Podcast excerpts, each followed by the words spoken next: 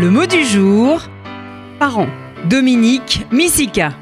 Personne n'a oublié ce film au titre génial Tout le monde n'a pas la chance d'avoir des parents communistes. Pour ceux qui ne s'en souviennent pas ou ne l'ont jamais vu, c'est un film de Jean-Jacques Silberman où l'auteur rend un hommage attendri et moqueur à sa mère.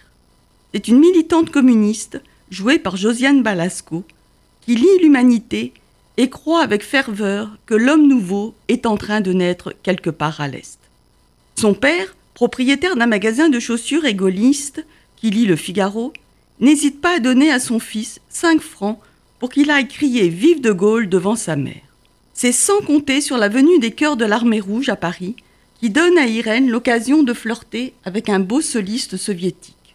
Son mari Bernard est obligé de constater que tous les camarades de cellule d'Irène ont été chaussés par sa femme. Une comédie à voir et à revoir.